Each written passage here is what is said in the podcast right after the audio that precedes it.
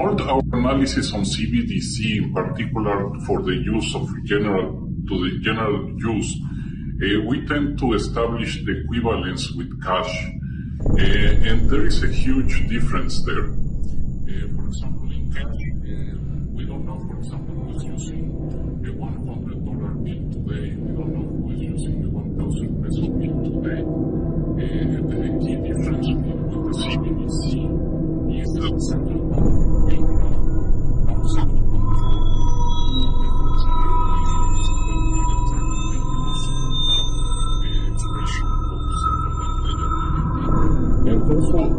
have the technology to enforce that.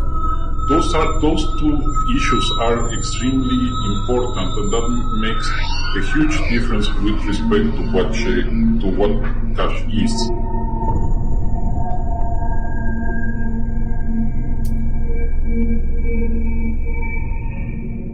So, und damit herzlich willkommen zu 21, dem toximalistischen Infotainment für den bullischen Bitcoiner. Ja, heute haben wir eine ganz besondere Folge und zwar sind wir live im Telegram Community Chat hier, ähm, im, im Live Voice Chat drin. Und äh, ich bin auch nicht alleine, sondern ich habe den Joko, den Egge und den Patrick mit dabei. Hallo zusammen. Moin. Servus. Genau, wir haben die Folge 92 und äh, Blockzeit und Time hat die gerade jemand von euch parat. Ich habe es nämlich jetzt ganz vergessen in der Hektik. Also die, ähm, die Blockzeit liegt bei 691032. Super, hat auch einer von euch die. Genau, pass auf, parat? jetzt machen wir live mit dem Board kurz die Moskau-Zeit. Ja, sehr gut. Machen wir da die 3055. Okay. passt. 3055, sauber. Ja, und dann würde ich sagen, machen wir auch gleich weiter mit dem Mempool-Wetterbericht, oder Ecke? Ja, machen wir. Ich äh, schaue gerade mal rein. Aktuell sieht es ja sehr, sehr sonnig aus. Schon äh, nun ja einige Zeit ähm, über die letzten Tage. Also so die gesamte letzte Woche war eigentlich durchweg sonnig. Zwar gab es zwischendurch immer mal wieder einen kurzen Schauer, aber auch jetzt gerade wieder, wir sind ähm, aktuell bei 1, nee, Quatsch, bei 2 VMB im Backlog, also eigentlich gar nicht. Zwei Blöcke ungefähr liegt der Mempool aktuell zurück.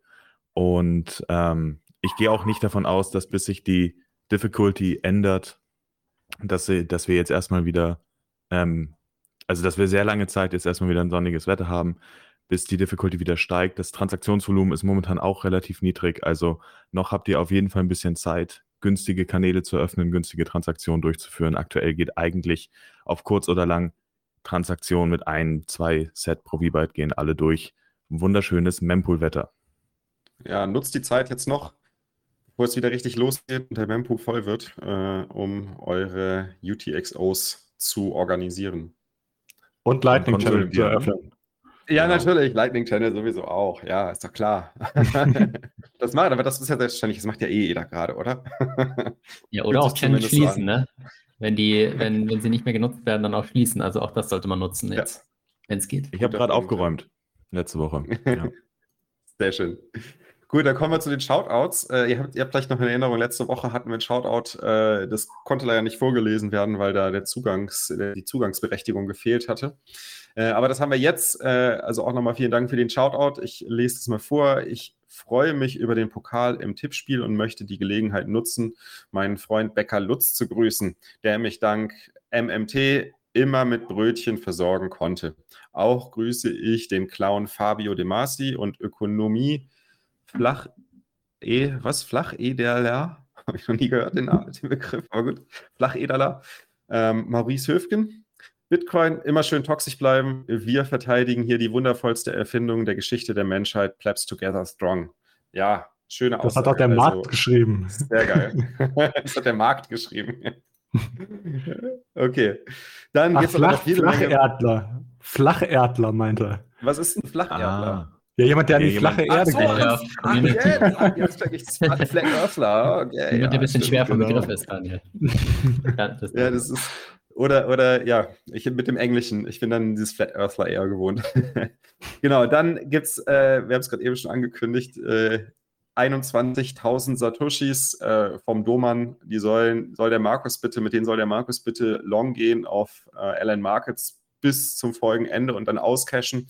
Und das hat der Markus natürlich auch gerade eben um 21 Uhr gemacht. Äh, schön die 21.000 Satz. Ich glaube, mit 50x ist er long gegangen und am Ende der Folge wird hoffentlich ausgecashed und nicht vorher liquidiert. Ähm, vielen Dank dafür, Doman. Äh, dann haben wir wieder eine sehr kryptische Benachrichtigung, Information. Ähm, Phylit, Phylit ist ein dünn schiefriger Metapelit. Also vielleicht kann der eine oder andere was damit anfangen. Aber vielen Dank auf jeden Fall für die 150.000 ja. Satz. Mega cool, 150.000 Satz hier. Ähm, coole Aktion. Noch ein Shoutout für, mit 21.000. Äh, toller Podcast. Danke. Der Eins hat Profibyte auch mal einen Channel geöffnet zum Testen. Siehst du, ich sag ja, das nutzt doch jeder eh zum Channel öffnen. Braucht man gar nicht mehr erwähnen. Nutzt das, um eure Channels zu öffnen. Ist doch selbstverständlich. Ja, und da gibt es noch einen. Oh, es, es, hört ja gar nicht mehr auf hier. Äh, noch ein Shoutout. Vorträge des Bitcoin Bootcamps auf, aus Zürich ähm, werden auf dem YouTube-Channel at Crypto49ers veröffentlicht. Den könnt ihr jetzt abonnieren. Ich habe gesehen, der erste Vortrag ist auch schon online gegangen. Ich glaube, vom Daniel Schnur. Ziemlich cool. Warum Bitcoin und nicht irgendein anderer Shitcoin äh, ist schon auf YouTube zu sehen. Ähm, ich war live dabei, fand einen sehr geilen Vortrag.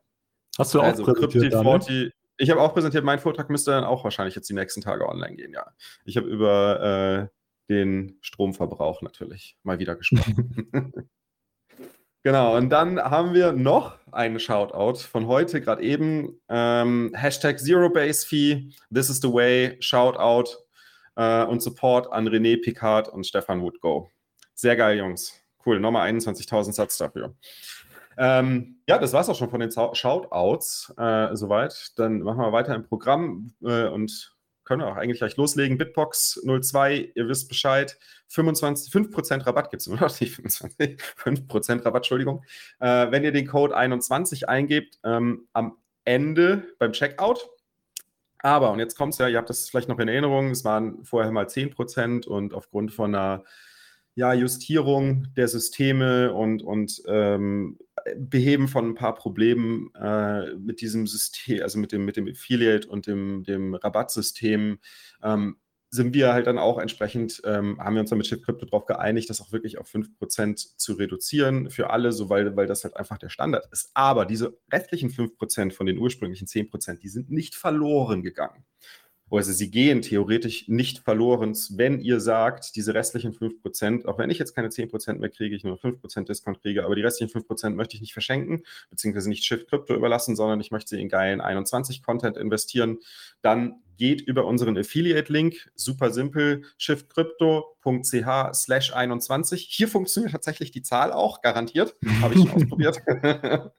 äh, ihr könnt aber auch 21 ausschreiben, äh, dann dann wird der Affiliate-Link automatisch aktiviert und 21, also wir bekommen dann äh, einen Kickback, 5% Kickback ähm, von dem Kauf. Die 5% Discount, den bekommt ihr natürlich trotzdem, also das bekommt ihr immer. Die 5% Kickback an uns, die sind dann nur optional, könnt ihr sagen, hey, finde ich gut, supporte ich oder ähm, nicht. Auch okay, dann gehen die 5% halt entsprechend an Shift Crypto, was auch gut ist, weil ihr wollt ja auch, dass diese ähm, dass die Firma hinter, hinter dieser Hardware-Wallet, die ihr verwendet, auch noch lange existiert und äh, Support bieten kann. Gut, so viel jetzt zu dem administrativen Teil. Fangen wir mal richtig an, oder? Ähm, geht's direkt mal los mit der Zitadelle. Wer von euch ist eigentlich dabei? Selbstverständlich. Natürlich, auf jeden alle, Fall am oder? Start. ich glaube, wir sind alle am Start. Ich glaube, am sind alle dabei, oder? Soweit ich das Ich glaube auch, ja. Und ähm, genau, jetzt, ihr habt es vielleicht mitbekommen, oder wer es noch nicht mitbekommen habt, jetzt über die nächsten Tage wird jeweils äh, bis 21 Uhr ist es, glaube ich, immer eine Versteigerung auf Scarcity. Scarcity ist eine sehr coole Versteigerungsplattform. Haben wir schon ein paar Mal drüber gesprochen eine, in, den, in den letzten Folgen oder im, im Laufe des, des ersten Halbjahres. Plattform ist Anfang des Jahres gestartet. Dort könnt ihr quasi ein Gebot abgeben. Äh, müsst dann ein Prozent des Gebotes äh, per Lightning äh, in Satoshis hinterlegen. Und Genau, und dann, wenn ihr am Ende den Zuschlag bekommt, dann müsst ihr die Rechtssumme halt bezahlen. Wenn ihr den Zuschlag nicht bekommt, dann bekommt ihr eine das äh, entsprechend zurückbezahlt. Und genau, ihr könnt jetzt jeden Tag, glaube ich, bis 21 Uhr ein oder zwei Tickets waren es, ne? Äh, ersteigern. Immer zwei Tickets, genau. Ja, und es gibt verschiedene Pakete, die man ersteigern kann. Also genau, ich habe jetzt genau. mal den Link in den Chat gepostet. Also wer live zuhört, der kann da mal in den Chat reinschauen. Ich glaube, eins wurde jetzt schon versteigert, oder? Das müsste eigentlich jetzt schon abgelaufen sein. Nee, ich glaube, Ähm, die Steigerung hat gestartet, die braucht ein bisschen, oder? Also heute bin mir grad 21 nicht Uhr. Ich glaube, ich glaub, die müsste gerade ablaufen sein von heute. Dann könnt ihr euch jetzt bei der Genau. Versteigerung für morgen mitmachen. Genau, Genau, dann also das, was- was ich jetzt was- ge- gepostet habe, das ist die für, für morgen quasi. Also die läuft jetzt noch 24 Stunden. Und da ist das höchste Gebot aktuell bei 400.000 Satz, also von Edward Snowden. Also Noch- wenn ihr da erschwinglich. wollt, dann, dann haut rein, ja. Dass der auch will. Theoretiker Besuch. Ja. ja, auf jeden Fall, wer, wer da sein wird, ist die Botschafterin von El Salvador, also die deutsche Botschafterin von El Salvador. Nee, die El Salvadorianische Botschafterin in Deutschland, so. Dann so. Titus Gebel äh, wird über freie Privatstädte sprechen. Äh, es wird, wird äh, vom äh, Magic Future Money Wettbewerb wird's Lesungen geben und, äh, und dann gibt es natürlich noch jede Menge andere Programmpunkte. Das Programm ist ja schon relativ voll. Äh, wenn ihr mal auf die Webseite geht vom Zitadellen-Event, da findet ihr die ganzen Highlights. Also es lohnt sich wirklich, wenn ihr noch kein Ticket habt, dort zu versuchen, in der Versteigerung einzubekommen. Es wird auf jeden Fall eine richtig fette Party, würde ich sagen, oder? Ja, sehe ich das richtig, dass die, die, jetzt versteigert wurde, mit für 5 Millionen Satz weggegangen ist gestern? Echt? Ich glaube, das sieht so aus. Ja, warte, ich poste nochmal den Link hier in die Gruppe. Könnt ihr, könnt ihr sagen, ob das passt? Aber das scheint das erste, was versteigert äh, worden ist, zu sein. Und das ist tatsächlich für 1000, fast 1400 Euro weggegangen. Boah, krass. Also- okay, das ist ordentlich.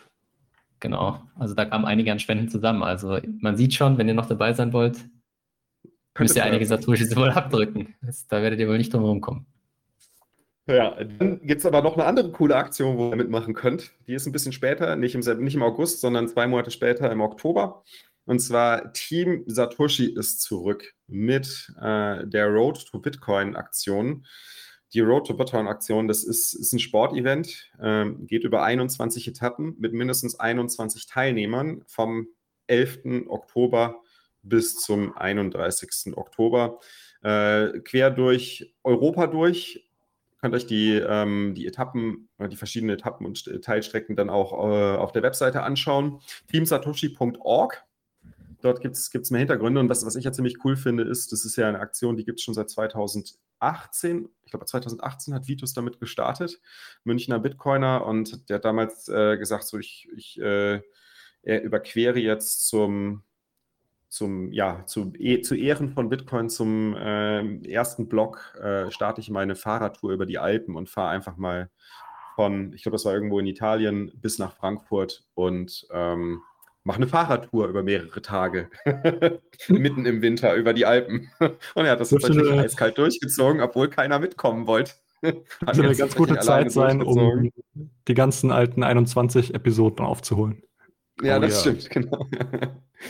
Genau, und dann ähm, ist, er hat es auf jeden Fall gemacht, alleine ist angekommen am Ende, hat eine krasse Story auch zu erzählen, wie das abgelaufen ist, was er alles erlebt hat. Und er hat ja, er hat ja auch die Challenge gehabt, bei jeder, bei jeder Etappe, also ähm, bei jedem Halt, eine Unterkunft zu finden, die er mit Bitcoin bezahlen kann. Und ähm, da berichtet er natürlich auch viel von, wie das gewesen ist. Also den, den, den Blog-Eintrag kann ich wirklich sehr empfehlen. Und dann bekommt ihr auch, wenn ihr es gelesen habt, mit, sicherlich, mit Sicherheit Bock auf äh, Road to Bitcoin. Wenn ihr dabei sein wollt, meldet euch beim Vitus ähm, über Twitter oder geht aufs teamsatoshi.org, da findet ihr alle Infos, da findet ihr auch die historischen Events, äh, bei denen Team Satoshi mitgewirkt hat, äh, die veranstaltet wurden dort und bekommt da einen coolen Überblick.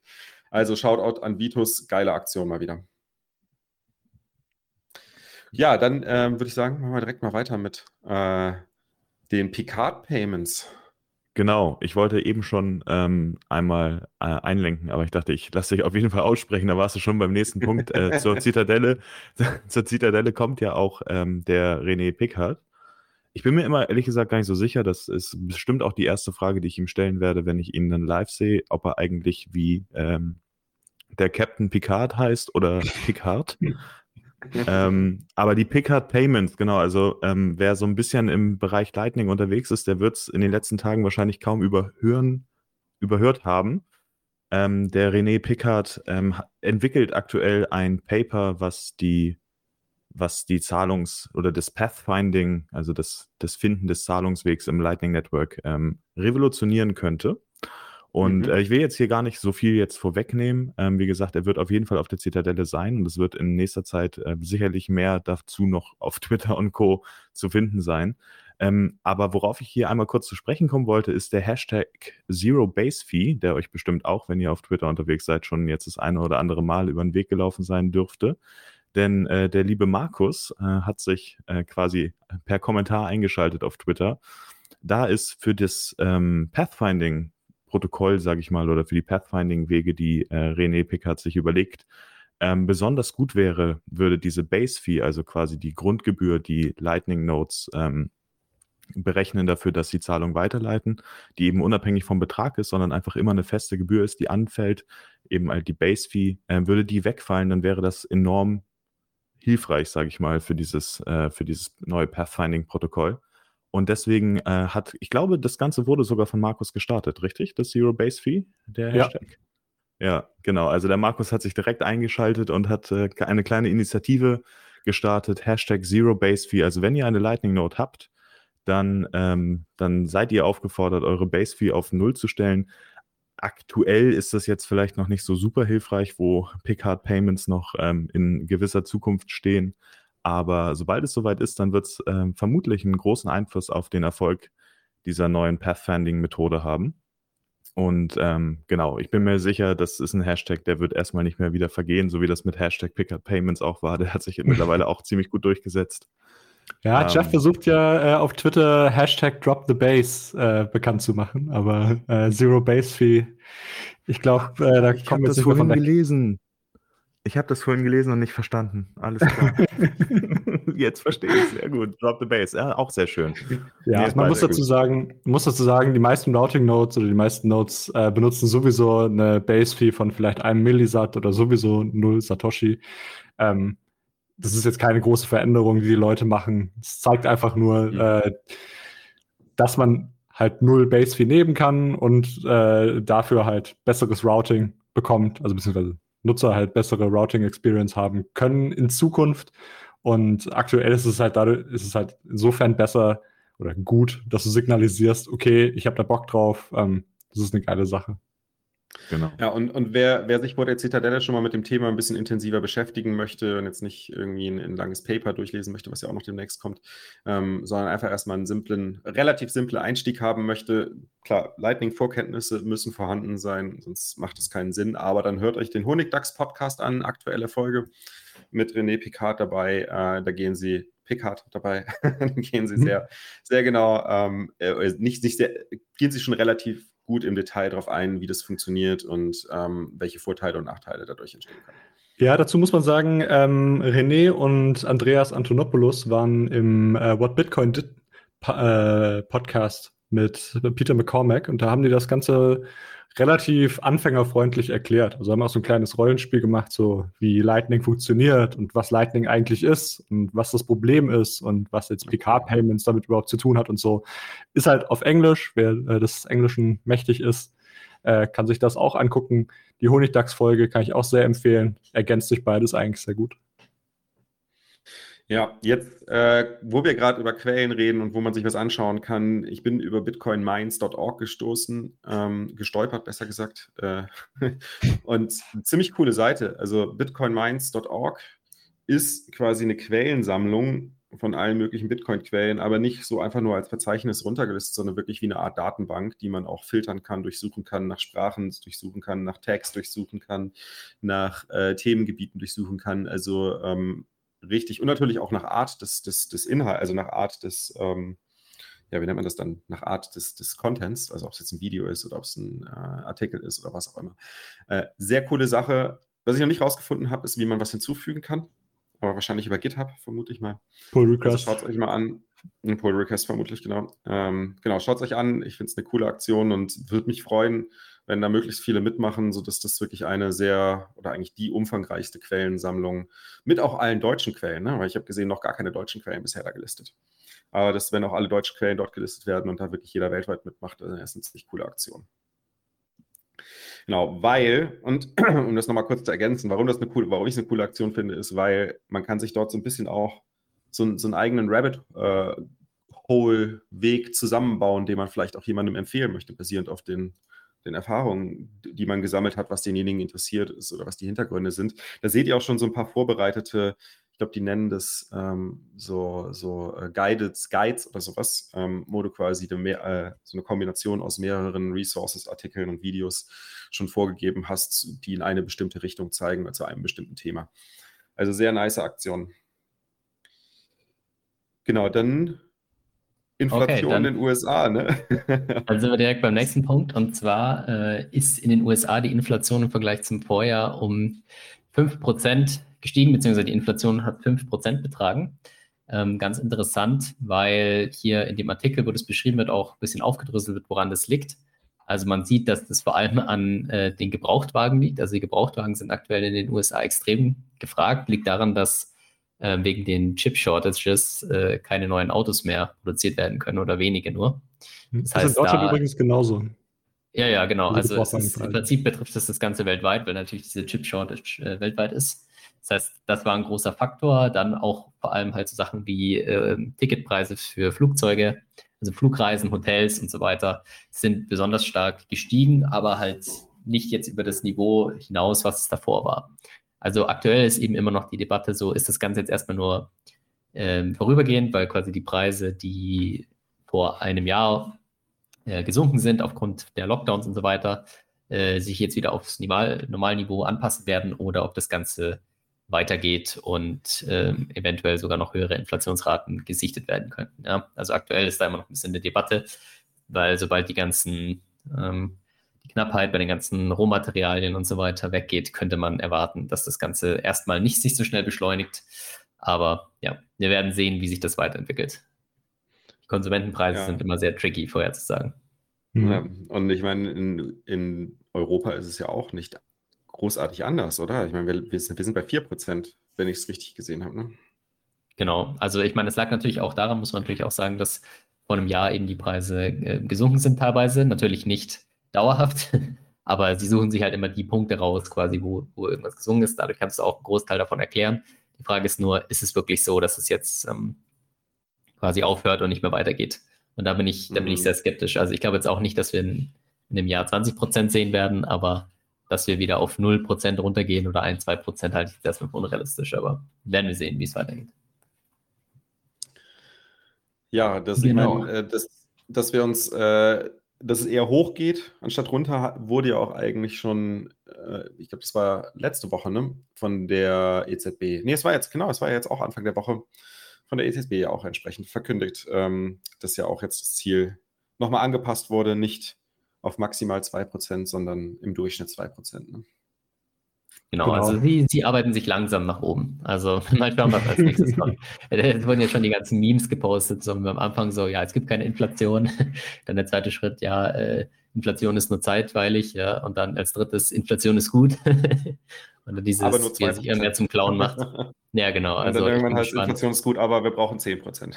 ja, richtig. Oder es ist nur vorübergehend oder keine Ahnung. Oder wir werden sehen. Also ich bleibe ich bleib da skeptisch, wir sollten es beobachten, aber aktuell schwer vorher zu sagen, wie sich das kurzfristig entwickelt.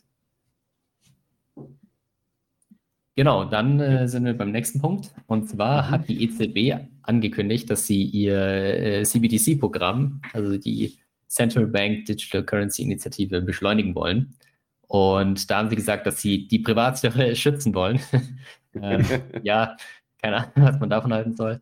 Und äh, sie haben gesagt, sie brauchen weniger Energie als Bitcoin. Ja, und sie haben Bitcoin wörtlich erwähnt, zwar mit kleinem b, aber sie haben Bitcoin erwähnt. Und das fand ich schon interessant. Also es scheint ja wirklich dieses Narrativ jetzt aufgebaut zu werden, auch von der Zentralbank selbst, dass sie sich tatsächlich als Altcoin positionieren wollen, der besser ist als Bitcoin. Also das ja, ist wirklich interessant, dass sie äh, Bitcoin direkt als Konkurrenz sehen. Ne? Also natürlich direkt mit dieser Narrative, dass Bitcoin viel Energie verbraucht und dass es alles ganz, ganz schlimm ist und der Euro so oder der E-Euro äh, viel, viel besser ist für alle. Aber äh, ich fand ich interessant. Ja, vor allem man hätte ja, dieses Tweet jetzt auch nicht unterscheiden können für irgendwas, was jetzt irgendwie Vitalik Buterin oder so getweetet hat. Also, mhm. das wird echt immer, die verschmelzen immer mehr in eins, ja, weil jetzt, jetzt ist es ja nicht nur mehr so, dass äh, das irgendwie, das eine ist irgendwie eine erfahrene Währung oder so, die es schon lange gibt, sondern die, die sagen ja echt, dass sie eine neue Währung rausbringen wollen, quasi. Äh, ist natürlich trotzdem Euro, aber es ist eine neue Währung, neue Technologie, quasi ein Hardfork oder ein Upgrade. Und, äh, aber ist das dann Proof of also Stake? Also, Ja, also ja, ist es quasi. Nur halt Oder Dele Delegated Node. Proof of Stake. Also sie werden auf jeden Fall kein Proof of Work verwenden. Ist nur ein Node, sagtest du gerade, ne? Hm? Ist nur ein Node, sagtest du gerade. Ja, es gibt nur einen Node. Das ist das Ja. halt bei den Zentralbanken, ja. Die entscheiden alles und das war's. Proof Sehr of gut. Authority. Ja. Ja, genau. Und äh, es passiert aber ja auch grundsätzlich insgesamt sehr viel bei der EU gerade und, und äh, auch bei der Regulierung in Richtung Anti-Geldwäsche, was ja dann so ein bisschen das Konträre zum Will Privatsphäre schützen ist, weil äh, es gibt natürlich jede Menge Arbeiten, die da im EU-Umfeld stattfinden, die eher darauf ausgelegt sind, möglichst viele Transaktionen zu de-anonymisieren, damit man auch entsprechend alle Geldflüsse nachvollziehen kann. Das ist äh, in der EU vor allem jetzt durch die äh, kommende Anti-Geldwäsche-Regulierung MiCA, also ist die Regulations on Market in Crypto Assets, äh, die wird jetzt quasi gerade finalisiert und äh, soll nächstes Jahr aktiv werden. Dort wird es natürlich nochmal deutlich strengere Auflagen für ja, für den Umgang mit Bitcoin gehen, aber vor allem ist es natürlich so, dass, dass die, ähm, dass das auf Europa, eh, äh, dass europaweit sozusagen ein gleicher Standard gesetzt wird und damit auch ein, gleiche Bedingungen für alle Teilnehmer, egal in welchem europäischen Land du bist. Momentan muss man ja sagen, als Deutscher hast du halt äh, mit den stärksten Regulierungen oder als deutsches Startup im, im Bitcoin-Umfeld oder im Krypto-Umfeld hast du mit den stärksten Regulierungen hier halt einfach ja, den, den, äh, die höchsten Kosten oder die höchsten Einstiegshürden. Ähm, und das wird Mika definitiv nochmal ein bisschen relativieren und nochmal deutlich relativieren. Äh, aber damit einher geht auch der Vorschlag, äh, eine, ja, eine, eine, eine zusätzliche Entität zu schaffen ähm, in der EU, eine Anti-Money Laundering Authority. Also die AMLA ist es dann.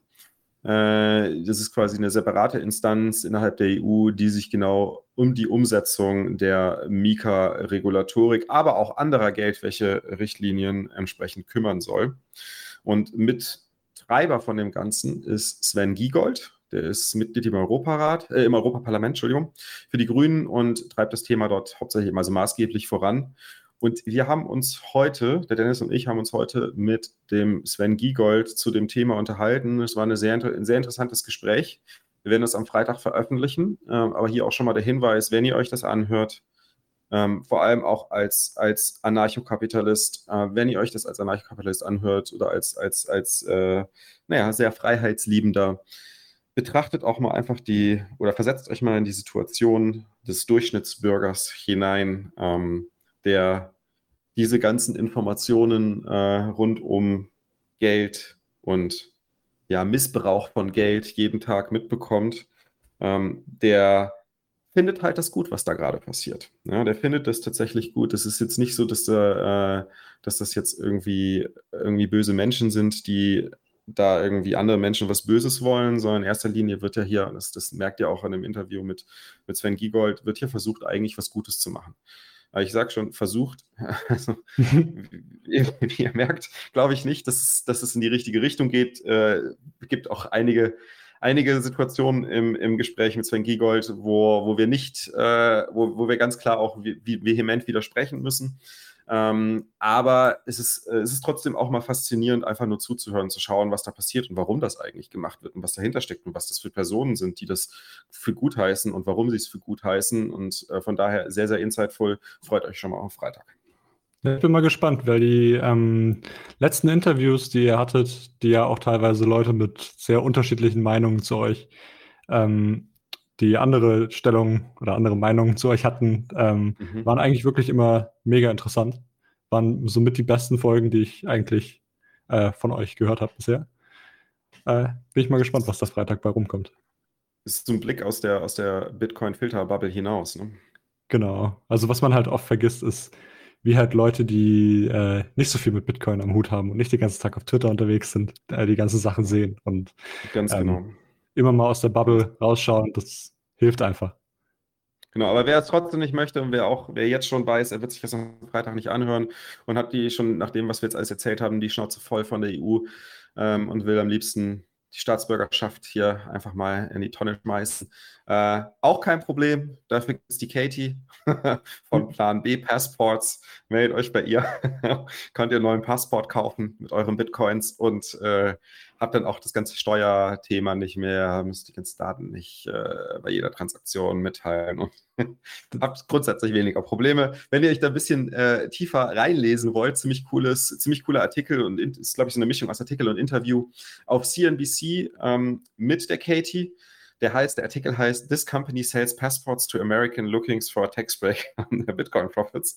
Also so ganz grob auf Deutsch übersetzt, diese Company, also diese Firma verkauft äh, ähm, was ist Passports auf Deutsch? Dieses Live-Übersetzen ist schlecht. Pässe. Verkauft Pässe an Amerikaner, die, die äh, quasi gerne eine, eine, eine Text, Tech, also eine Steuerpause brauchen. Ja, macht Okay, das Max Hillebrand nicht sowas ähnliches? Mit äh, Liberty. Travel oder so? Echt? Das weiß ich gar nicht, nee. Also ich glaube nicht, dass sie direkt äh, Pässe verkaufen, aber die äh, haben auf jeden Fall so eine Website, ich glaube, die heißt Liberty Travel oder so. Ähm, oder sowas ähnliches. Auf jeden Fall bewerben sie da irgendwie, ich glaube, äh, Paraguay oder so als Fleuer, äh, als äh, Steueroase und als Lebensziel, äh, äh, Lebensmittelpunkt und so und äh, was für Vorteile das hat, wie günstig da die Lebenshaltungskosten sind. Äh, packen wir euch in die Shownotes. Ja, ich glaube, Das ich habe ich tatsächlich- Ähm, Das, das habe ich tatsächlich öfter in letzter Zeit schon gesehen. Also ähm, ich weiß jetzt nicht unbedingt, ob das das war, was du meintest, Joko, aber ähm, ich hatte, hatte öfter ähm, aus allen möglichen Ecken und auch von unterschiedlichen Anbietern in, in den vergangenen Monaten immer wieder so Angebote gesehen von ja, Agenturen, sage ich mal, wie so ein Reisebüro, nur dass sie eben nicht deine Reise ähm, organisieren, sondern tatsächlich dein komplettes Auswandern in dann eben Länder wie zum Krass. Beispiel Paraguay. Also ähm, es gibt tatsächlich Leute, die sagen, äh, wir übernehmen das alles, die haben dann Kontakte vor Ort, ne? Und dann wird Mhm. quasi all die wissen auch dann, wie man am besten mit den, mit den Regierungen umgeht und was notwendig ist, damit du eine Staatsbürgerschaft bekommst, und dann kannst du halt möglichst easy auswandern. Ja, El Salvador Alles möglich kostet drei heutzutage. BTC, ne? Glaube ich, hatten sie doch angekündigt. Jeder, der drei BTC zahlt, äh, kriegt die Staatsbürgerschaft. Nee, aber das ist nicht so, dass es 3 BTC kostet, sondern du musst nur 3 BTC investieren quasi in das Land. Und wahrscheinlich Ah. definieren die es so, dass sie sagen, du musst halt eine Firma dort gründen, die vielleicht irgendwie bestimmt Einheimische anstellt oder irgend sowas in der Art. Ja? Also Mhm. du musst auf jeden Fall nicht ausgeben, was ich, was ich schon cool finde, weil das ist schon extrem teuer. Also da Ja. gibt es auf jeden Fall, glaube ich, bessere Optionen, wenn es dann wirklich darauf anlegt. Also ich habe jetzt nochmal die Website recherchiert von dem, von dem Max, das heißt liberation.travel. Ähm, und zwar da machen die keine Pässe, aber was sie machen ist, sie geben dir quasi so ein All-Inclusive-Paket, wo sie dich quasi, hast du quasi ein Flugticket dabei und dann halt wie äh, eine Anleitung, wie du die ganzen äh, Pässe und äh, au, keine Ahnung, Formulare und so weiter ausführen musst, ja, damit du nicht wie bei Asterix und Obelix durch das Ding die ganze Zeit rumläufst, bis du die, die richtigen Unterschriften hast, sondern ähm, dass dir jemand quasi dich an die Hand nimmt. Genau, und welche beiden das- Länder haben die da gelistet? Was war das? Äh, Paraguay und Panama. Genau, ich glaube, bei beiden waren die Kosten irgendwie ein Zehntel von dem in, wie in El Salvador, wenn ich mich richtig erinnere. Ja, krass. Also ich meine, grundsätzlich geht es ja auch nicht darum, unbedingt eine, eine neue Staatsbürgerschaft äh, für eine, gegen eine alte zu ersetzen, sondern bei Plan B zumindest geht es darum, einen zweiten Passport zu haben und äh, damit kann man ja auch schon seinen Lebensmittelpunkt auch dann steuertechnisch entsprechend ähm, umstellen. Ich weiß nicht, wie es in den USA ist, aber zumindest in Deutschland wäre es ja so, dass du dich hier auch mit der Staatsbürgerschaft behaltend trotzdem natürlich abmelden kannst in Deutschland. Ja, also Ähm. Markus korrigiert uns auch gerade, und zwar ist es nicht Staatsbürgerschaft, sondern äh, quasi permanente Aufenthaltserlaubnis, die dort ähm, erlaubt ist. Also du kriegst auch nicht direkt die Staatsbürgerschaft. Aber normalerweise ist es so, also korrigiert mich, wenn ich da falsch liege, aber normalerweise ist es ja so, dass wenn du eine permanente Aufenthaltserlaubnis hast, dann ist es auch leichter, daraus quasi irgendwann eine, ähm, eine, eine Staatsbürgerschaft zu machen. Weil du musst dann normalerweise irgendwie drei oder vier, fünf Jahre im Land sein und dann irgendwann kriegst du die Staatsbürgerschaft. Also ich denke, es hilft, so, ja. hilft auf jeden Fall extrem. Ja, also dann jetzt, jetzt finde ich keinen guten Übergang, komplett anderes Thema. Aber Apropos neue Identität. Ja, apropos Identität, das, das, das würde eigentlich ganz gut passen, aber nicht zu Passports leider. Äh, da sind wir noch weit von entfernt, aber zumindest es geht, es geht voran beim Thema digitale oder ähm, es sind nicht nur digitale, sondern dezentrale, besser gesagt, dezentrale digitale äh, Identitäten. Und da ist ein neues Reason-Dokumentationsvideo äh, rausgekommen. Ein oder andere hat sicherlich schon mal gesehen. Reason, die haben in letzter Zeit relativ viele Bitcoin-Dokumentationen auch ähm, rausgebracht. Jetzt ist eine rausgekommen, wo es um das Microsoft Iron-Thema geht. Äh, falls ihr es noch nicht kennt, es ist ein Protokoll, über das äh, sogenannte Identity-Attribute ähm, in die Bitcoin-Blockchain geschrieben werden. Natürlich nicht irgendwie alle äh, in eine separate Transaktion, sondern die werden gebündelt über dieses Iron-Protokoll äh, und können dann von Iron-Servern in die, in die Bitcoin-Blockchain reingeschrieben werden. Aber ähm, das ist eine Entwicklung von Microsoft und das ist das Spannende dabei, weil Microsoft möchte das halt intern, oder es ist der Plan zumindest, dass sie es intern für ihre Produkte einsetzen, weil sie auch da relativ viele Identitätsprobleme haben und glauben, das mit dezentralen Identitäten äh, lösen zu können. Und wer von euch gerne mal verstehen möchte, wie das funktionieren kann oder was es mit dezentralen Identitäten auf sich hat und, und wie das auch funktioniert, weil es ist echt ein spannendes Thema, äh, kann ich euch das Video wirklich sehr ans Herz legen. Äh, müsst natürlich dem Englisch mächtig sein, aber der Daniel Buchner, der das äh, federführend äh, bei Microsoft macht, ist wirklich super Kerl, Bitcoin-Maximalist und ähm, treibt, da, treibt da ein Thema in eine echt gute Richtung, wo man sagen muss, äh, das ist eine Art von Identität, wo man dann auch sagen kann, die nehme ich gerne an, diese Identität, oder die nutze ich auch gerne,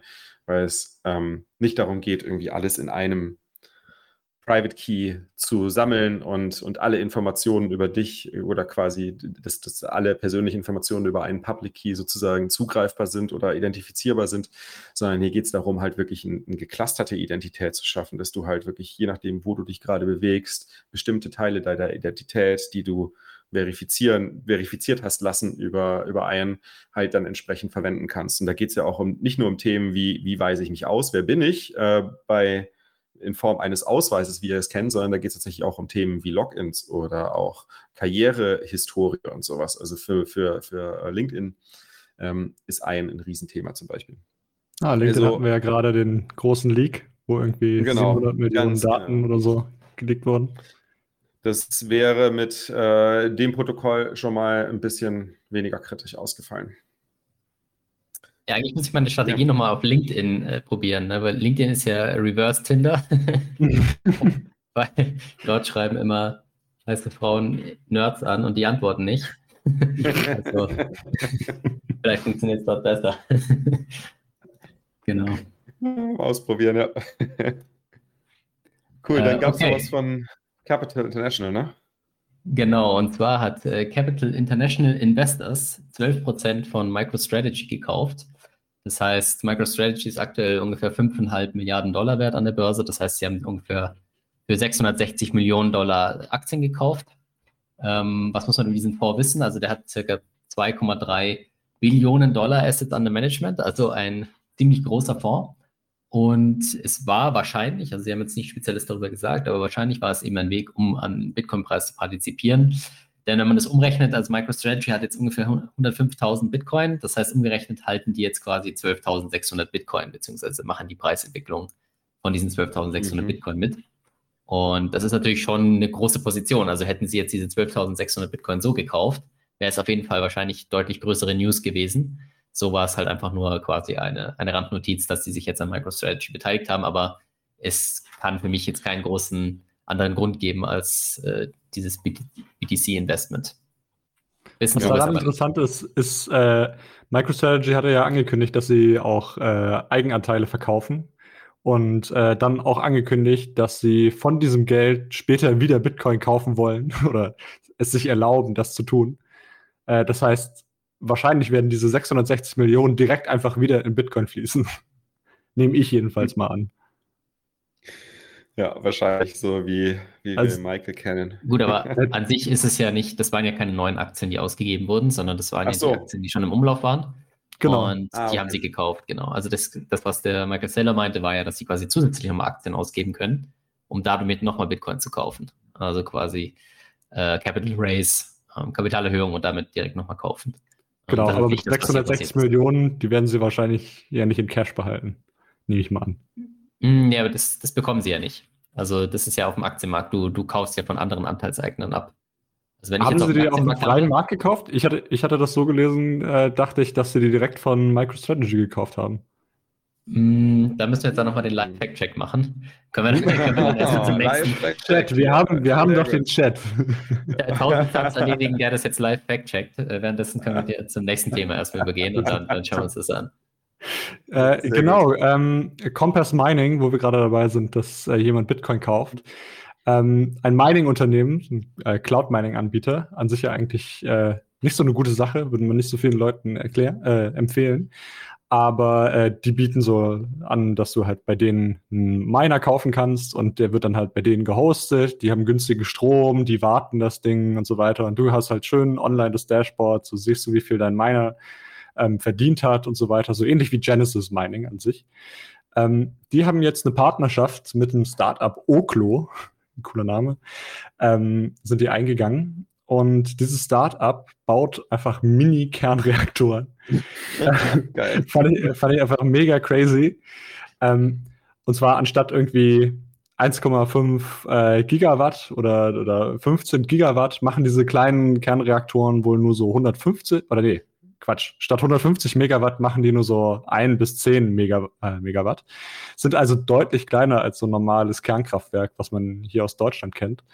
Ähm, und ähm, Compass hat sich jetzt äh, dazu verpflichtet, äh, 150 Megawatt von denen abzunehmen äh, auf Dauer für rund 3 Cent die Kilowattstunde. Und 150, Kilo, äh, 150 Megawatt, das ist schon eine ganze Menge.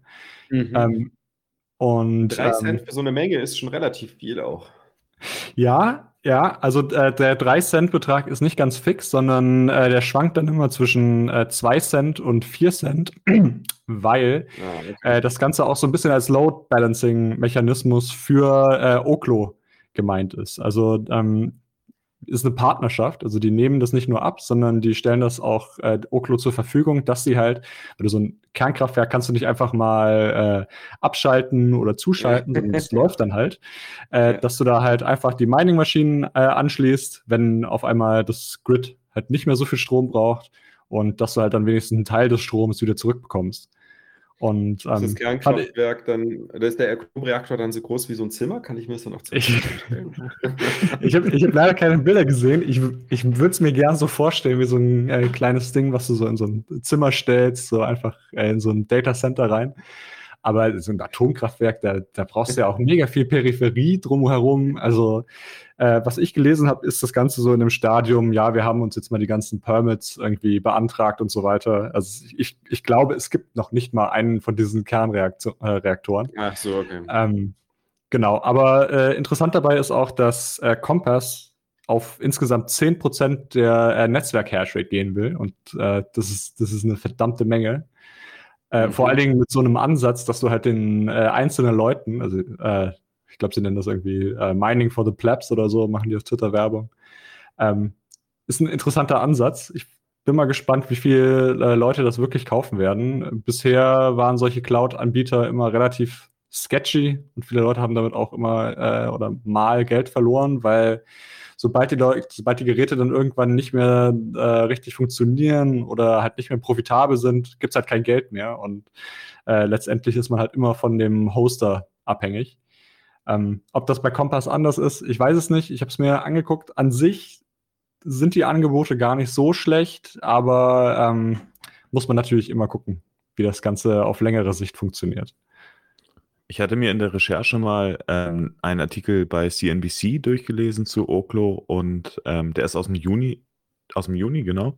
Und ähm, das- das, was ich dort gelesen habe, fand ich besonders interessant an der ganzen Geschichte. Und zwar, dass diese Oklo-Reaktoren ähm, wohl, wenn das dann alles so funktioniert, wie das geplant ist, ähm, nicht nur Mini-Reaktoren sind, sondern auch ähm, quasi das, die, die Abfallprodukte von echten Kernreaktoren in Anführungsstrich, äh, an Anführungsstrichen als Ressource nutzen. Also quasi äh, krass. Nuclear Waste, der schon, der schon mal durch einen, durch einen Reaktor durchgegangen ist, eben dann nutzen für ihren sogenannten Fast Reactor. Ohne. Aufbereitung? Ja, das, du.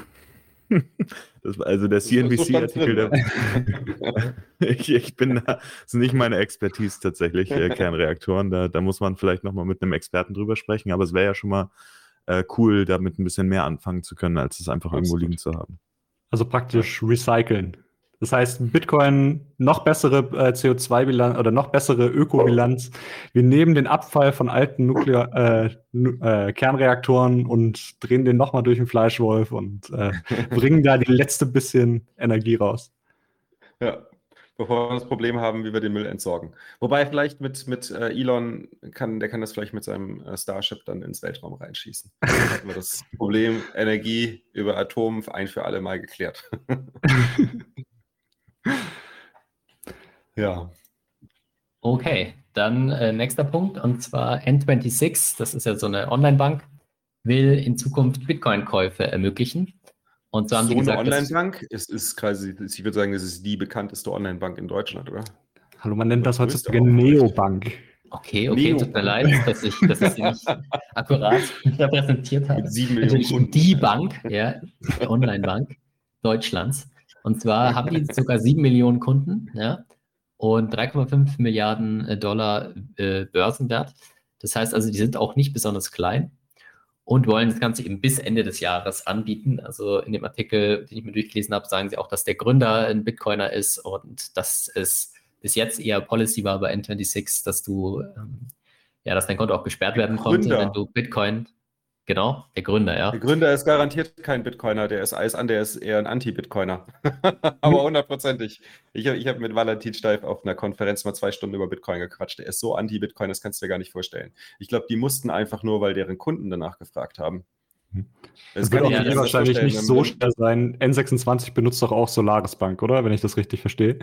Und äh, nee, Solaris ja. macht ja nicht mehr? Früher mal. Viel früher. Also so, viele okay. haben, haben glaube ich, mit Solaris, viele starten ja mit Solaris Bank als Haftungsdach. Mhm. Ähm, weil, weil du nicht einfach mal eben so eine Banklizenz erwerben kannst und das auch eine ziemlich teure Angelegenheit ist. Äh, deswegen starten viele mit, äh, mit, mit, mit Solaris als Haftungsdach und nutzen auch deren Technologie oder nutzen deren Technologie nicht mal unbedingt als Haftungsdach, sondern nutzen deren Regulatorik. Äh, aber N26 ist komplett eigenständige Bank, komplett selbstständig reguliert, mhm. eigene Infrastruktur, eigene Technologie, alles selbst. Ja, also du hast recht, äh, Daniel, ich habe es mir jetzt nochmal angeguckt. Ähm, äh, das ist tatsächlich so, dass dieser Valentin Stalf, der ist es kein Bitcoin-Fan ist. Aber er meinte, die Kunden, die Kunden wollen Krypto, hat er gesagt. Also, ja, ist ja auch interessant. Also, ich meine, das ist halt einfach so, der Marktdruck ist da. Das heißt also, selbst wenn du jetzt als CEO keinen Bock hast, du musst dich quasi fügen. Ja? Das ist schon krass, genau. Weil ich habe mit ihm, was war das? Ich habe 2017 oder 2018 gesprochen und da habe ich gemerkt, keine Chance, bei N26 irgendwo nur ansatzweise Bitcoin reinzubekommen. Der stellt sich komplett quer. Ich konnte ihn noch nicht überzeugen in zwei Stunden. Tja, ja, und vor allem war das ja auch sogar, genau, es war ja sogar auch das Gegenteil der Fall, dass sie eben Leute geblockt haben, die Transaktionen gemacht haben. Also das war Ach, ja echt, super ja. anti. Ja, genau. Also da, da gab es anscheinend auch Beschwerden von Kunden und so weiter, dass Konten geschlossen wurden und so weiter. Ja, und gut, jetzt es geht jetzt aber ja, hauptsächlich, geht jetzt hauptsächlich um äh, Kaufen und äh, Verkaufen wahrscheinlich innerhalb der App, nicht um irgendwie Versenden und so, sondern äh, einfach nur kaufen und verkaufen, oder? Genau, in erster Linie. Genau, darum ging es. Also kann, ich kann denke mal so ähnlich wie bei PayPal auch, die werden halt wahrscheinlich das erstmal nur erlauben, dass man es kauft und dann vielleicht in Zukunft, dass man es auch Ja gut, bei PayPal kannst du ja wenigstens damit zahlen, ne? Äh, ich glaube, noch geht das nicht, oder? oder doch, doch, doch. In Amerika geht das schon. Kannst du als äh, Funding Source ah, ja. nehmen. Äh, aber kann man denn bei N26 irgendwas anderes kaufen äh, als Bitcoin? Also bieten die irgendwie Aktien an oder wäre das das allererste, was Kunden da mit ihrem Geld machen können? Ich habe kein N26-Konto, keine Ahnung. Ich leider auch, auch, nicht. Ich glaube es aber nicht. Ich glaube es aber nicht. Aber äh, wenn es jemand weiß, dann soll das schreiben dann. Also ich habe jetzt übrigens nochmal geguckt bezüglich äh, MicroStrategy und es sieht für mich nicht danach aus, als wären es neue Shares, sondern die haben es einfach auf dem Markt ganz normal gekauft. Hm. Okay. Alles also, Was also hat die kein Aktie neues gemacht? Geld für MicroStrategy. Ähm, das könnte ich jetzt auch noch live recherchieren. ähm, ich, ja, mehr oder weniger seitlich. In der Zwischenzeit können wir schon mal über Phoenix Wallet und Blue Wallet sprechen. Da gab es nämlich ein paar coole Updates, ne? Genau, Vor also. ist ja äh, wieder Lightning-Fokus jetzt. Ja, was heißt nur Update? Release. Ich dachte, ich, ich mache einen, ähm, ich dachte, ich mache mal einen großen, großen Rapper da drum und ähm, nenne das jetzt einfach das Wallet-Thema weil es gab in der letzten Woche ähm, sehr, sehr viele News zu allen möglichen Wallet-Implementationen und, und äh, unterschiedlichen Wallets. Ähm, anfangen würde ich gern mit dem, ähm, mit der Ankündigung von Jack Dorsey tatsächlich. Und zwar ist das kein Lightning, geht es ja nicht um einen Lightning Wallet, sondern um ein Hardware Wallet. Denn Jack Dorsey möchte ähm, ein Hardware Wallet produzieren, entwickeln. Und ähm, ja, Jack hatte, hatte vor einiger Zeit auf Twitter, das hatte ich gar nicht, hatte ich gar nicht gesehen, aber habe ich nachgelesen, ähm, mhm. hatte mal ein bisschen rumgefragt, was die Leute sich denn eigentlich so wünschen von Hardware-Wallets, von Bitcoin-Hardware-Wallets und ähm, hatte dann ein paar Informationen zurückge äh, hatte dann ein paar Informationen zusammengetragen und hat dann letztendlich gesagt, ähm, fünf Tage später hat er es, glaube ich, gesagt, dass sie es jetzt äh, tun werden.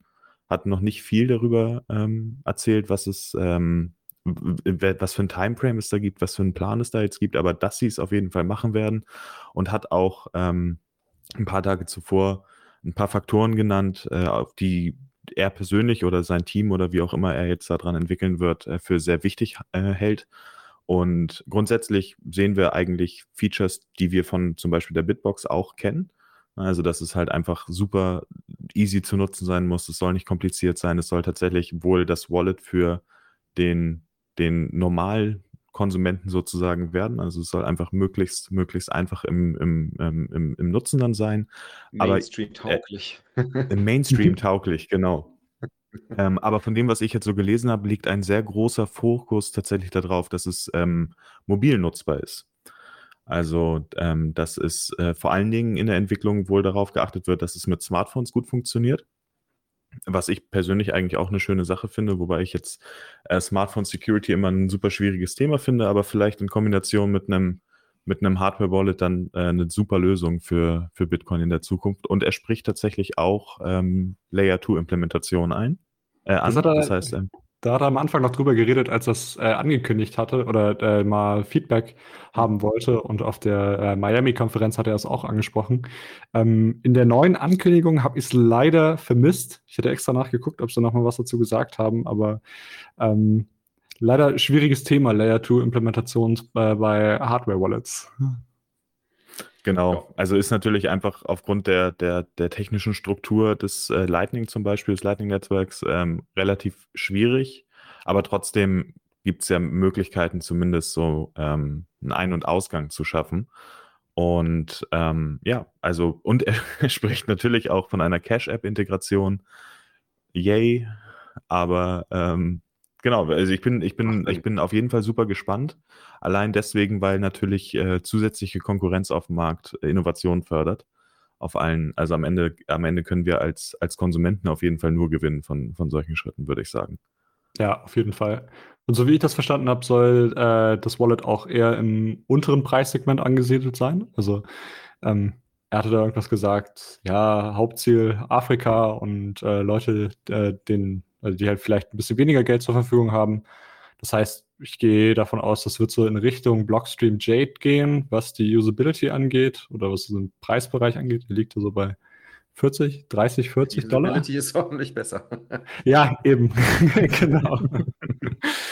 ich, bin, ich bin immer gespannt, was kommt. Äh, wie Elge schon meinte, äh, mehr Konkurrenz, immer besser. Und mhm. ähm, ja, können wir alle nur von profitieren. Was ich ganz cool finde, ist äh, der Head of Hardware bei Square ist quasi derjenige, der sich das Projekt angenommen hat. Und wenn ihr irgendwie Wünsche habt oder irgendwie mitwirken wollt oder irgendwie irgendwas in irgendeiner Art und Weise zu beitragen wollt, dann könnt ihr euch auch bei ihm melden. Und zwar bei Hardware Wallet. Nee, Entschuldigung, Hard Wallet, nicht Hardware Wallet. Hard Wallet. Hard Wallet at squareup.com. Also SquareUp ist ja Square, ähm, die Company dahinter ist die squareup.com die Domain und dann einfach Hardware Hard Wallet, nicht Hardware Wallet, Hard Wallet dann könnt ihr mit dem Jesse Doru Guska ähm, in Kontakt treten und da kollaborieren. Und äh, wahrscheinlich dann auch mit, mit verschiedenen anderen Leuten, die auch in dem Team arbeiten. Oder auch irgendwie mit dazu gekommen sind. Genau. Und dann ähm, hatte ich ja eben schon gesagt, gibt es auch äh, News rund um Lightning Wallets und zwar ein, ähm, ja, ein sehr, sehr stark erwarteter Livegang. Und zwar gibt es die Phoenix Wallet jetzt auch für iOS-Geräte. Und ich muss persönlich sagen, ich kann zu Phoenix selbst gar nicht so super viel sagen. Ich, ich habe immer nur den theoretischen Teil mitbekommen, weil ich eben iOS-Nutzer bin. Und jetzt, wo die App auch für, für iOS-Geräte verfügbar ist, werde ich es auf jeden Fall testen. Ähm, aber ich habe mir sagen lassen, dass es, äh, dass es ein Feature oder eine, ein, ein Release ist, der, der wirklich von sehr, sehr vielen Leuten ähm, ja, sehnlichst erwartet wurde. Ja, mhm. also äh, Phoenix ist eine, ist eine sehr gute App. etwas, etwas teurer als zum Beispiel Breeze oder so, aber ähm, funktioniert wirklich extrem gut, meiner Erfahrung nach. Konnte ich bisher immer irgendwelchen Mhm. Leuten installieren und den äh, dann halt direkt äh, Sets über Lightning schicken oder On-Chain. Und ist wirklich sehr anfängerfreundlich.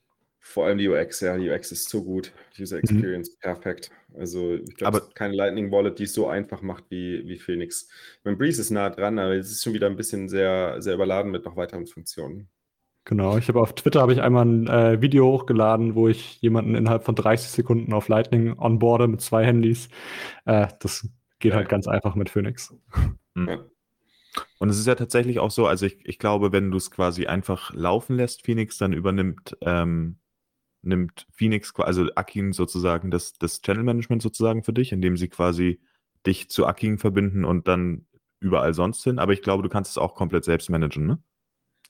Ähm, komplett selbst managen weiß ich ehrlich Ja, gesagt gerade doch, nicht. Ich glaube, du musst dich immer noch mit äh, ihnen verbinden, aber du hast die Wahl, ob du den Channel schließt oder nicht. Also du kannst, Du kannst- äh, du kannst wählen, dass du den Channel schließt. Ich glaube, es gibt eine Konsole bei, äh, bei, bei Phoenix Wallet. Und wenn du die Konsolenbefehle kennst, dann kannst du alles machen.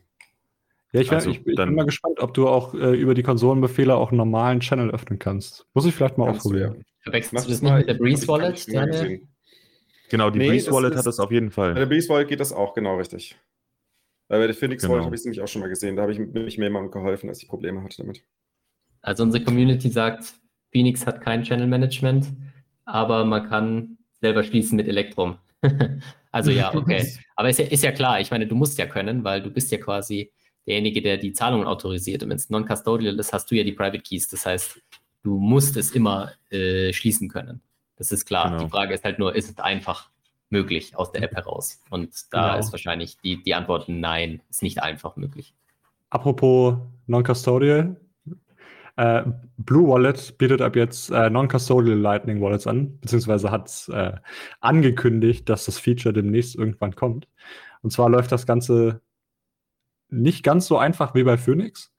Ähm, aber bis jetzt wurden auch noch nicht alle Features gezeigt. Aber äh, Blue Wallet war ja bisher ein Custodial Lightning Wallet. Das heißt, dass ihr äh, Blue Wallet euer Geld anvertraut habt und ähm, euch darauf verlassen habt, dass die nicht mit eurem Geld weglaufen.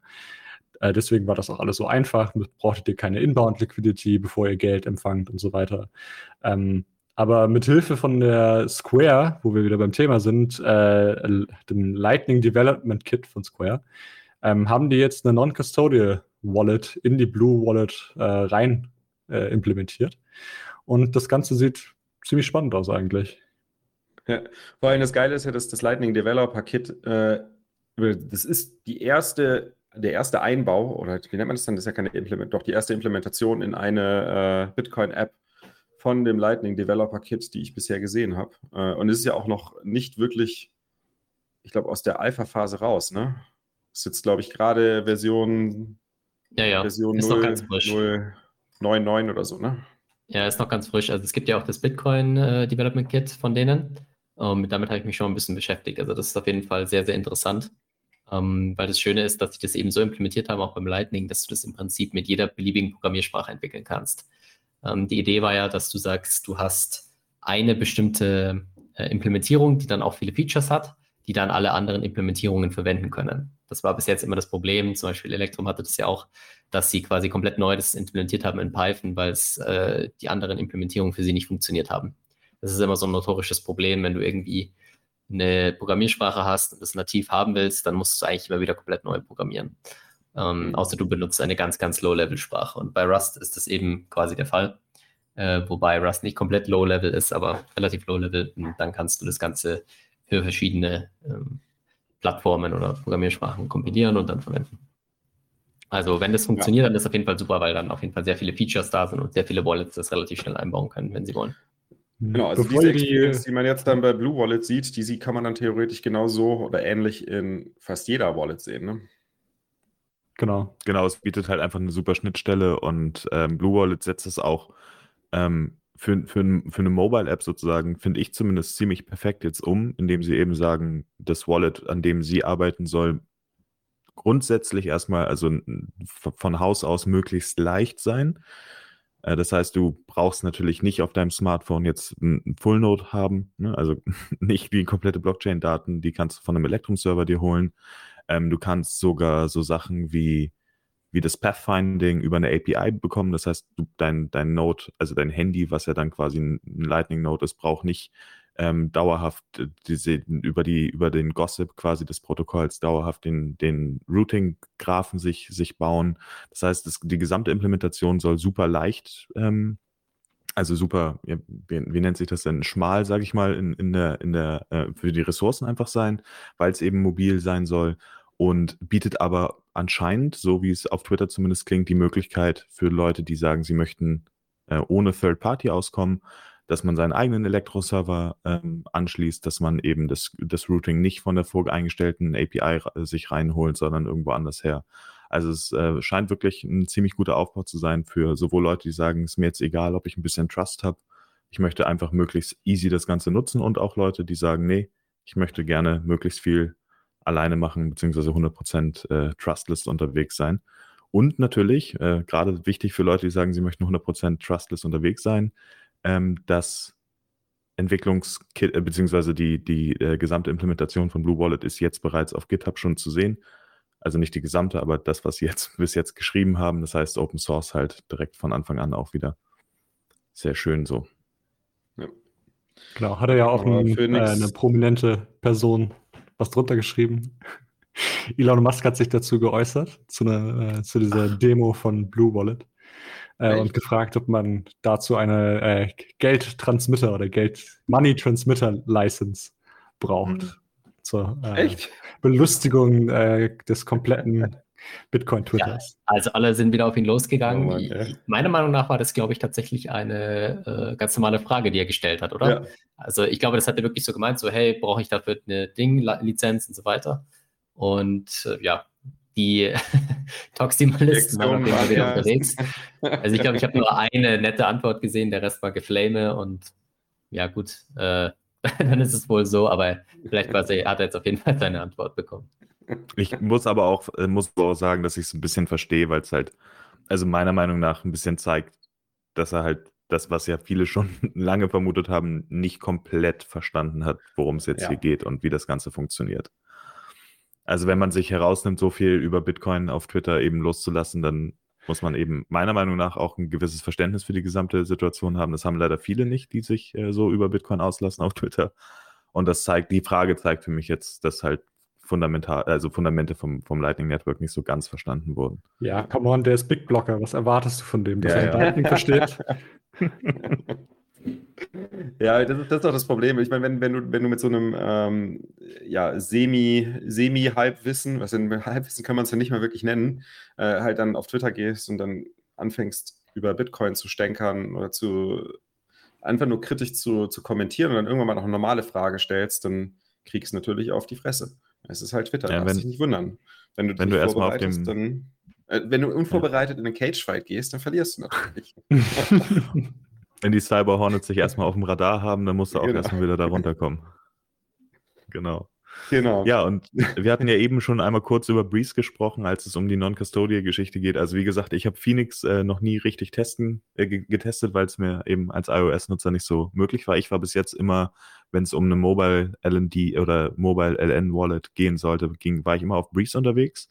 Und was mich auf Breeze immer so gestört hat, ist, dass du ähm, zwar deine Channel, also dein, dein Static Channel Backup ähm, irgendwo hochladen konntest, aber ich bin der Meinung, auf iOS zumindest in der Testflight-Version nur bei Dropbox oder Drive. Bin mir jetzt gerade gar nicht so sicher. Auf jeden Fall mhm. hast du keine Möglichkeit gehabt, dieses Channel Backup irgendwo, ich weiß nicht, entweder lokal oder halt zumindest auf dem Server zu speichern, der dir gehört und nicht jemand anderem. Und jetzt unterstützt Breeze auch Channel Backups auf Remote-Servern, die du quasi selbst einstellen kannst. Das heißt, für mich ist jetzt äh, Breeze an dem Punkt, wo ich wirklich sagen kann, das kann äh, wirklich als 100% Non-Custodial auch äh, empfohlen werden. Also vorher eigentlich auch schon, aber wenn du ein Channel Backup halt nur bei Dropbox hast, dann das ist schon geiler, wenn du es noch selbst, selbst verwalten kannst, sozusagen. Ja, auf jeden Fall. Ja, ähm, vielleicht noch ganz, ganz kurz. Ich habe nämlich, warte mal ganz, ich habe nämlich ganz kurz noch mal Phoenix Wallet nachgeschaut. Die Konsole ist tatsächlich nicht mehr drin. Die scheinen die oh. ausgemacht zu haben. Also ich habe, das ist auch bei mir schon zwei Jahre her, dass ich da eine Konsole was gemacht habe. Vielleicht extra für iOS-User rausgenommen. Nee, ich, ich habe eine Android-User. Sonst hätte ich sie auch vor zwei Jahren noch nicht nutzen können. Das war wahrscheinlich da auch schon länger rausgenommen. Ja, äh, Shortbits, ähm, das ist so eine Website, die so Entwicklungen in äh, Richtung DLCs und andere Lightning- und Bitcoin-Anwendungen macht, ähm, haben jetzt deren DLC-Wallet als Alpha released. Ähm, uh. das, das sieht aus wie so ein normales Bitcoin-Wallet, nur dass du halt, also eine Desktop-App äh, ist das, nur dass ihr halt mit diesem Wallet äh, praktisch an DLCs teilnehmen könnt. Und äh, DLCs, wer äh, meinen coolen Blogbeitrag dazu gelesen hat, ähm, weiß, dass äh, das praktisch Smart Contracts, ich, ich würde sie, genau, ich würde sie jetzt nicht direkt als Smart Contracts bezeichnen, ähm, aber damit könnt ihr praktisch Wetten abschließen oder ähm, unabhängig von einer äh, dritten Person oder äh, ohne bestimmte Verbindung zu äh, dem Oracle in dem Fall, ähm, könnt ihr praktisch auf den Ausgang einer Wette wetten mit einer anderen Person, ohne dass dieses Oracle davon weiß. Ähm, das heißt, ihr könnt so in dem Wallet könnt ihr äh, Wetten abschließen wie hey, was ist jetzt, äh, was ist der Preis von Bitcoin in einer Woche oder so, die halt andere Leute gehostet haben, diese Wetten. Und ähm, das ist, das schon echt interessant, weil das meiner Meinung nach, oder soweit ich weiß, das erste Wallet ist, was äh, das irgendwie unterstützt. Und äh, die haben auch gleichzeitig noch eine neue Version von ihrem äh, von ihrer Oracle-App, äh, Crystal Bull, Release. Und äh, damit könnt ihr halt solche Wetten hosten. Also praktisch eine Partei sagt, okay, äh, an dem und dem Tag äh, publiziere ich das Ergebnis der Wette äh, und dann können so viele Leute äh, wie wollen, können darauf wetten, ähm, was der Ausgang von beiden ist, ohne dass dieses Oracle überhaupt weiß, dass andere Leute teilnehmen. Und ähm, das, das ist schon cool, weil das halt so DeFi-artige Sachen ermöglicht und ähm, ja, wird, wird spannend. Und ich glaube, ich habe da auch gar nicht selber so einen großen Überblick äh, darüber, was damit alles möglich ist, aber es gibt da schon einige Leute, die da wirklich extrem bullish draus sind. Ja. Kann man, kann man auch sehr, sehr komplexe Finanzprodukte mit strukturieren. Äh, super spannend. Äh, was, was auch sehr cool ist, ist, äh, ShieldBits ist ja nicht der einzige, aber nicht die einzige Firma, die äh, Discrete Lock Contracts implementiert und auch eine Wallet dafür baut, sondern ist, glaube ich, eine von dreien oder vieren. Äh, aber das sind die ersten, die jetzt eine Wallet rausgebracht haben. Also das Ökosystem, wenn ihr das, wenn ihr euch das anschaut und wenn ihr euch das anguckt, äh, die Wallet ist im Alpha. Es gibt von den anderen äh, Implementations-Companies gibt es noch gar nichts, soweit ich das weiß oder zumindest nichts, was man einigermaßen sinnvoll nutzen kann. Also das ist, das ist wirklich absoluter Anfang oder absolute Beginning, Beginnerphase hier sozusagen. Also wahrscheinlich kaum was vorhanden im Markt, so gut wie nichts vorhanden im Markt. Aber wenn sich das mal jetzt weiterentwickelt und die weiteren Implementationen noch an den Start kommen und die Use Cases sich etablieren, ich glaube, DLCs wird ein riesen, riesen Thema werden. Ja, also ich glaube, ich schaue mir das Ganze mal ein bisschen näher an und versuche mal in der nächsten Woche irgendwie ein, äh, ein Oracle zu starten mit irgendwie äh, äh, wird, wenn Markus jetzt äh, auf Alan Markets Long geht, wird er liquidiert. Oder so etwas. Da können äh, dann alle mal teilnehmen und ähm, können wir mal, können wir alle mal ausprobieren, ob das funktioniert oder nicht, ob ich euch äh, Rug pullen kann. Wir sind übrigens nicht 1800 Satz im Minus, hat äh, Markus gerade geschrieben. Folge ist oh. noch nicht zu Ende, also er muss die Position noch nicht schließen. Aber 1800 im Minus, das kann sein, dass das einfach nur sein, äh, seine Gebühr ist, die er am Anfang zahlt. Das kann auch sein. ja, genau. Ähm, und dann haben wir noch eine News aus dem Bereich äh, Wallet und Technik und Lightning und zwar ähm, eine kleine News, obwohl eigentlich ist sie gar nicht so klein. Happy Birthday to you. Ich weiß nicht, ob das mit der Latenz funktioniert, wenn wir jetzt hier singen. Aber genau, der, der, der Raspi Blitz ist heute drei Jahre alt geworden. Ähm, also das erste Commit auf dem GitHub war heute vor drei Jahren, am 14. Juli 2018. Und ich muss, ich war ehrlich gesagt richtig erstaunt, weil ich hatte gar kein, gar kein Gefühl dafür, wie, wie lange es dieses Projekt schon gibt. Und, oder beziehungsweise in dem, in dem Zusammenhang würde ich eher sagen, wie kurz, weil ich war echt überrascht, dass das erst seit drei Jahren tatsächlich so existiert und so entwickelt wird, weil das, ich habe dann nochmal drüber nachgedacht, was das schon alles kann und wie easy das jetzt für mich war. Also manchmal kann es zwar ein bisschen holprig sein. Ich persönlich hatte gar keine Probleme und ich habe das Ding angeschlossen und seitdem läuft es halt. Ne? Und ich mache damit alles Mögliche, habe relativ viel äh, Zusatz äh, installiert und, und ähm, ja, dran rumgebastelt und äh, es ist absoluter Wahnsinn. Und jetzt erst drei, ne? Also wer weiß, was in den nächsten Jahren noch alles kommt. Ja, richtig, aber man muss richtig bedenken- gute Arbeit. Ja, man muss bedenken, Lightning gibt es erst seit 2018. Also die ersten Implementierungen sind ja erst 2018 rausgekommen. Ja. Das heißt, es war quasi schon da relativ schnell, nachdem die ersten Implementierungen rausgekommen sind. Ich meine, es muss ja auch irgendwann bei dem ersten Lightning Hack Day gewesen sein, oder Daniel? Kannst du dich da erinnern? Ich Ähm, bin gerade, ich bin mich gerade am Fragen, sagt man Implementierung oder Implementation? Aber egal, Äh, das war, das war tatsächlich, das war, das war noch vor dem ersten Hackday. Also ich kann mich erinnern, das war, ich glaube, wir hatten in München hatten wir mal so ein, so ein Lightning Meetup. Da hat nämlich damals, damals noch der Statikus den Raspi Bolt, war das genau, Raspi Mhm. Bolt vorgestellt. Und auf der Basis ist ja dann auch Raspi Blitz dann weiterentwickelt worden. Genau. Also hier 2018 nochmal ja.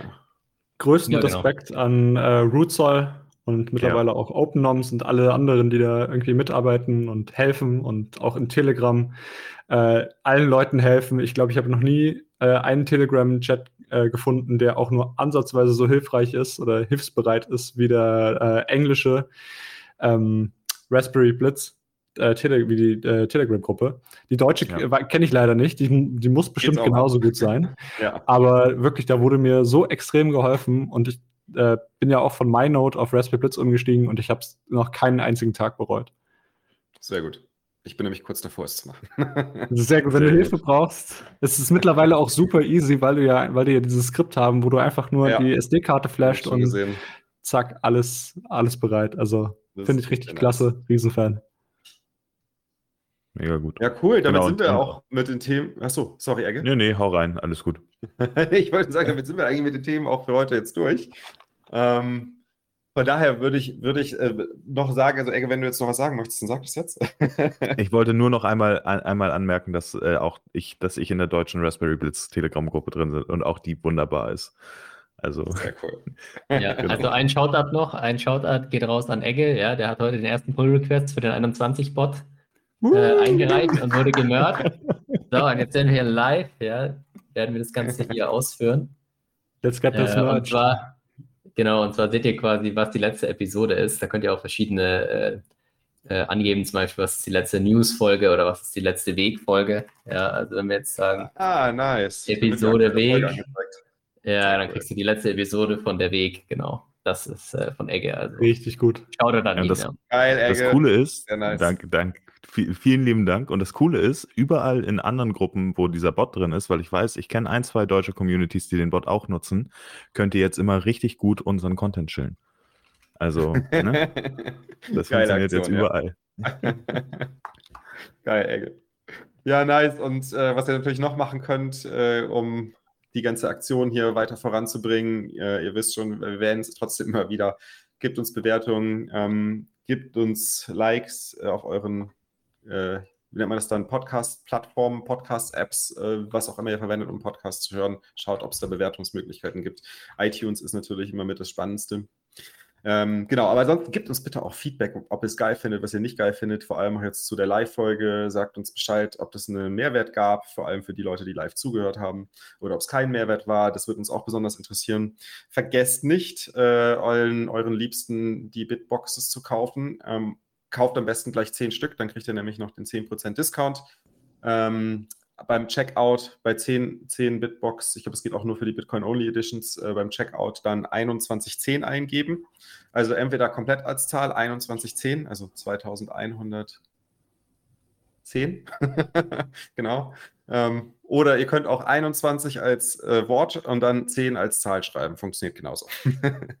ähm, und ja, damit würde ich sagen, Notlauf lassen, Backups verschlüsseln und das Aller, Allerwichtigste, immer schön Satoshis stapeln. Bis dann, ciao, ciao. Ciao, ciao. Tschüss. Ciao.